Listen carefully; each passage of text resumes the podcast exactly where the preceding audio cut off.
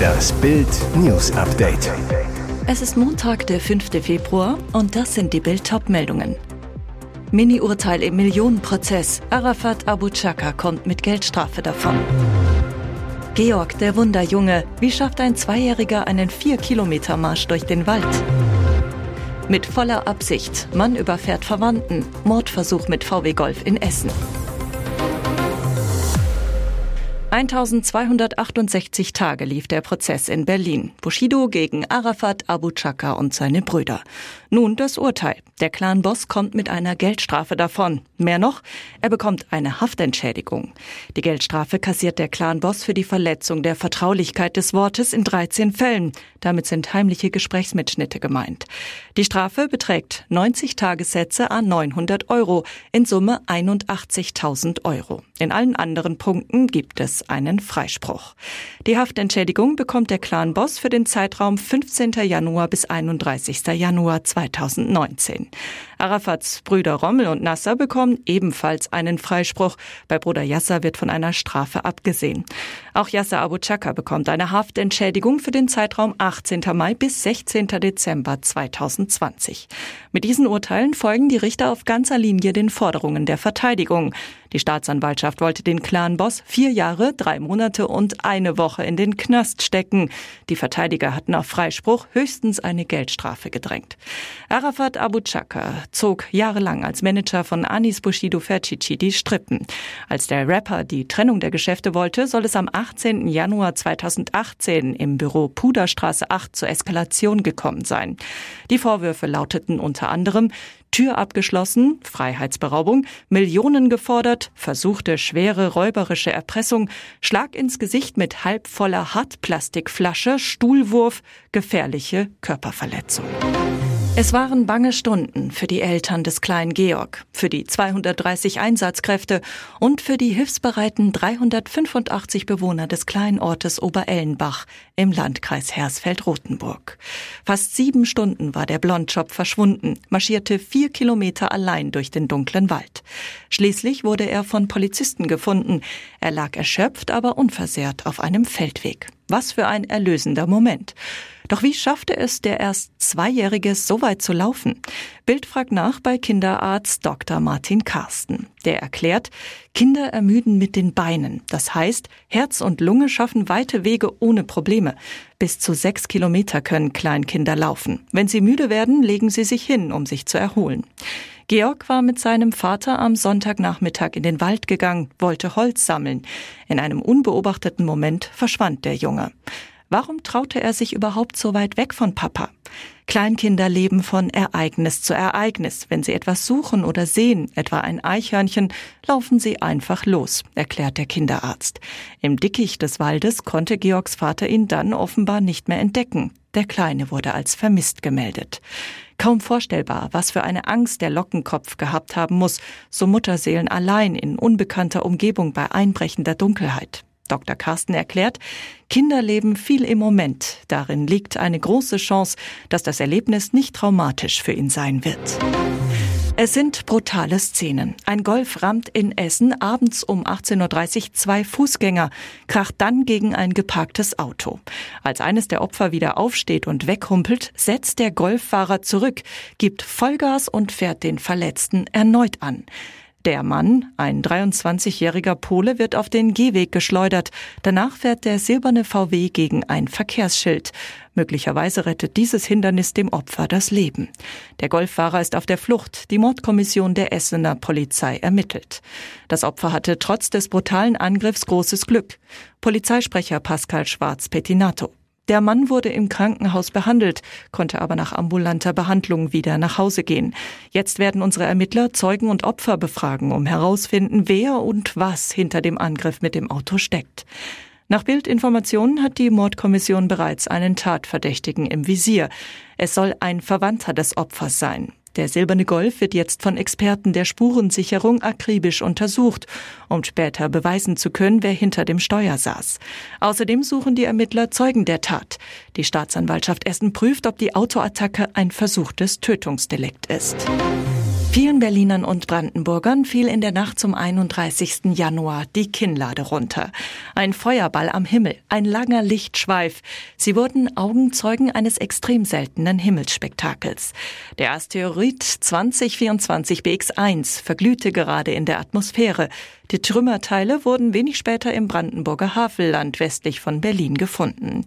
Wie besonders die Funde der Meteoriten, so heißen die Bruchstücke von Asteroiden nach dem Aufprall auf der Erde, wirklich sind, das hat jetzt das Museum für Naturkunde Berlin erklärt.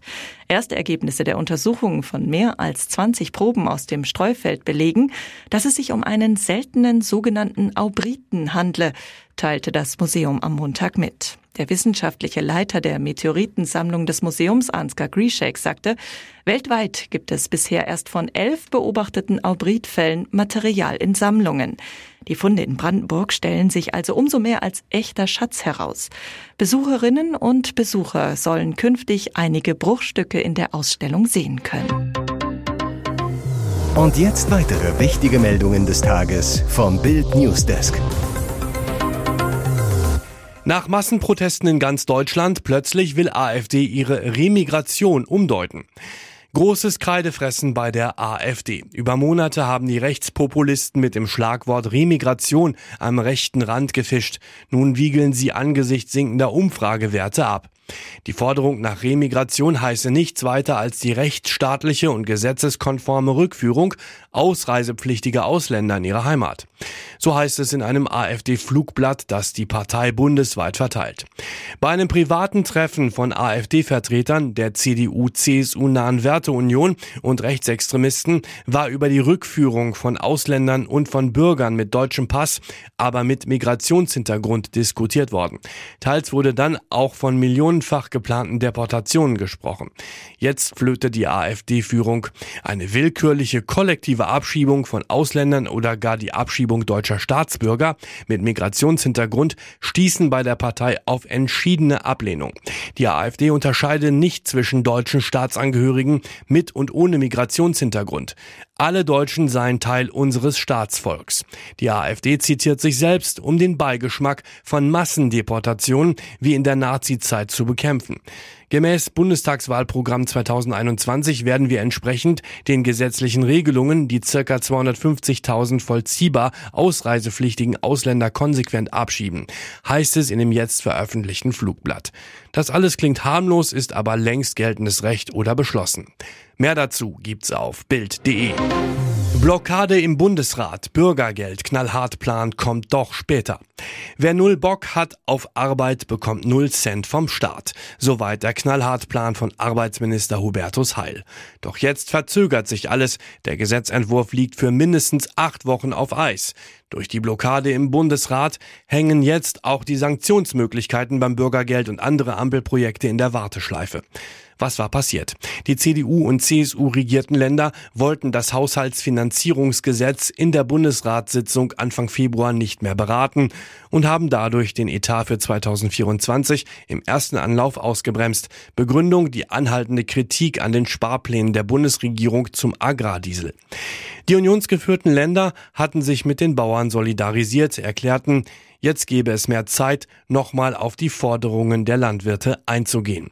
Nun kann das Haushaltsfinanzierungsgesetz frühestens in der nächsten Bundesratssitzung am 22. März auf den Weg gebracht werden. Danach muss der Bundespräsident das Gesetz erst noch ausfertigen, heißt, vor dem 1. April tut sich nichts. Heißt aber auch, Stützempfänger, die Jobangebote ablehnen, haben zwei Monate Verschnaufpause dazu gewonnen. Die Ampelkoalition hatte die Sanktionen Anfang Januar abgesegnet, damit sie möglichst schnell in Kraft treten können. Ihr hört das Bild News Update mit weiteren Meldungen des Tages.